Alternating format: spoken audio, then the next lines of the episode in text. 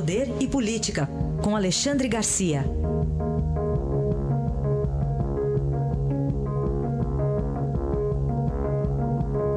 Alexandre, bom dia. Bom dia, Raíssa. Bom dia, Carolina. Bom dia.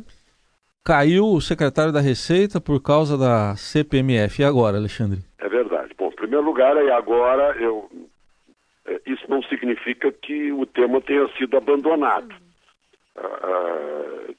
Taxação eletrônica, principalmente, é algo que está sendo estudado como uma, uma modernidade. Bom, número dois, o Marco Sintra não era da equipe de Paulo Guedes. Antes mesmo do do William Link levar Paulo Guedes para conhecer Bolsonaro e Bolsonaro conhecê-lo, o presidente do PSL tinha levado, o Luciano Vivar tinha levado o Sintra uh, para apresentá-lo a Bolsonaro. Né? Aí ele entrou, foi para a Receita. E tal como Joaquim Levi no BNDES, uma pessoa capaz, uma pessoa ótima, mas não seguiu a orientação do chefe. Né? Várias vezes contrariou uh, publicando essa história de CPMF que pegou muito mal no Congresso. Embora o Marco Sintra já tenha sido deputado federal, já conheça lá a casa, contrariou os interesses, sabia que não ia dar certo, né? todo mundo dizendo não pode haver um novo imposto de jeito nenhum e tal, né? nada de criação de imposto. E aí Bolsonaro eh, eh mandou demiti-lo né? embora uh, não estivesse em exercício da presidência. Mas falou com Paulo Guedes e Paulo Guedes o demitiu. Né? É um homem formado em Harvard, é professor titular da, da Fundação Getúlio Vargas, muito capaz. Várias vezes conversamos sobre as ideias dele de, de, e que serão mantidas, né? por exemplo, desonerar a folha de pagamento, uh, diminuir o imposto de renda das empresas para 20% e, sobretudo, eliminar a burocracia no pagamento de impostos. Mas foi afastado porque contrariou a chefia. Né? Essa é que é a verdade. Bom, Alexandre, queria que você falasse um pouquinho de Augusto Aras em alta. Pois é, eu ontem conversei, eu, eu já fiz críticas aqui à Associação Nacional dos, eh, eh, dos Procuradores da República, né, com aquela história da lista tríplice inventada em governo do PT. E ontem conversei com um veterano diretor da Associação Nacional dos, dos, dos eh, Promotores e ele me disse que foi a melhor escolha que poderia ter sido feita. Né?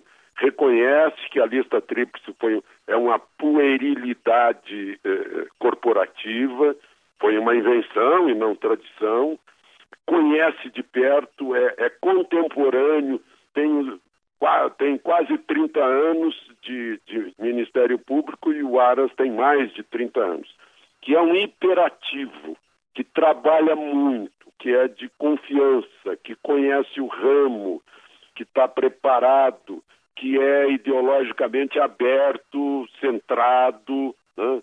Uh, e, e, e me chamou a atenção essa, essa posição de quem está por dentro quem está lá dentro, quem viveu a experiência desses anos todos, com vários procuradores, né, me dizendo que vai sim cumprir o cargo com, com perfeição. Agora, lá no Senado, o nome dele foi lido ontem, a indicação do presidente da República foi lida no plenário pelo presidente do Senado, e com isso começa oficialmente a tramitação no Senado, preparando a sabatina uh, eh, para a semana que vai começar lá, no, a última semana de, uh, deste mês. Né? Então, nessa última semana, sabatina e depois o plenário. E, e, a tendência lá dentro é sim aprovar o nome de Aras, claro que dependendo do que vai acontecer na sabatina. Alexandre, é, falando de economia agora um pouco, ainda não está do jeito que acho que o, o, brasileiro queria, né? Um processo longo ainda pela frente, mas tem boa notícia vindo da plantação sem dúvida. Né? O que a gente vê aí é mais um recorde de produção de grãos, embora ah, o plantio de soja tenha caído. A produção de soja tenha caído mais de 3%, no total subiu quase 6,5% ah, em tonelagem, e, no entanto, a área plantada subiu só 2%. Né?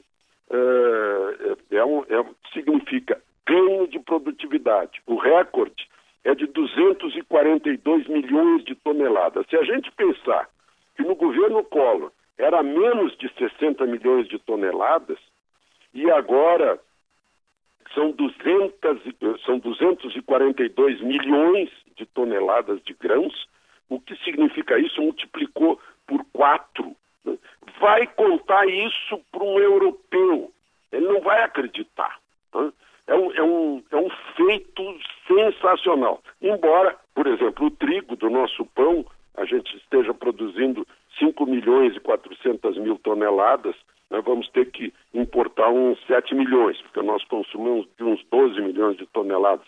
Não conseguimos ainda, a, a, desde que eu, eu cubro jornalismo há 50 anos, essa perseguição da auto, autossuficiência do trigo. Agora, vendo esse desempenho, essa área plantada crescendo só 2% e a produção crescendo 6,5%, e área plantada crescendo principalmente na Bahia e no Mato Grosso, eu fico pensando assim, o quanto o campo tem a ensinar a cidade. Né? O quanto, né? porque eu vejo lá a indústria patinando há muito tempo e fico me perguntando, né? A indústria de grãos vai bem melhor, modernizada né? é, e sustentando a balança comercial brasileira.